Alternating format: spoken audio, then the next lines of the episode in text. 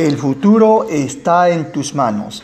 En cierta ocasión, los habitantes de un pueblo decidieron jugarle una broma a un hombre sabio que vivía con ellos, para saber hasta dónde llegaba su sabiduría, pero no se les ocurría qué hacer hasta que un joven, ya lo tengo, le haré dos preguntas que no podrá contestar. La gente se acercó al joven para escucharlo y éste les explicó. Colocaré una paloma entre mis manos y luego la pondré detrás de mi espalda para ocultarla. Y así el sabio no se dará cuenta de lo que tengo. Después le haré dos preguntas.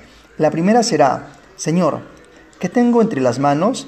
Y si adivina, le haré la otra interrogante. ¿Está viva o muerta?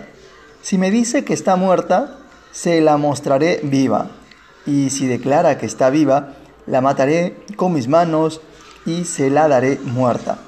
Todos aprobaron la idea del joven. Al día siguiente fueron hacia donde estaba el sabio y el joven le preguntó, Señor, ¿qué tengo entre mis manos? El sabio contestó con un temple sereno, una paloma.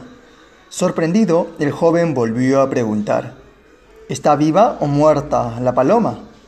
La paloma representa tus sueños, tus anhelos, tu deseo de crecer y ser mejor en la vida. En síntesis, representa tu porvenir, tu vida, así como la paloma está en tus manos su futuro. Y ahí termina este cortísimo podcast. Reflexión. La sabiduría siempre se sobrepondrá a cualquier acto mezquino. Recuerda eso. ¿eh? Aférrate a la sabiduría, más digamos a la hipótesis, a la suposición, a la duda, al creer, sino netamente a la sabiduría pura y sincera.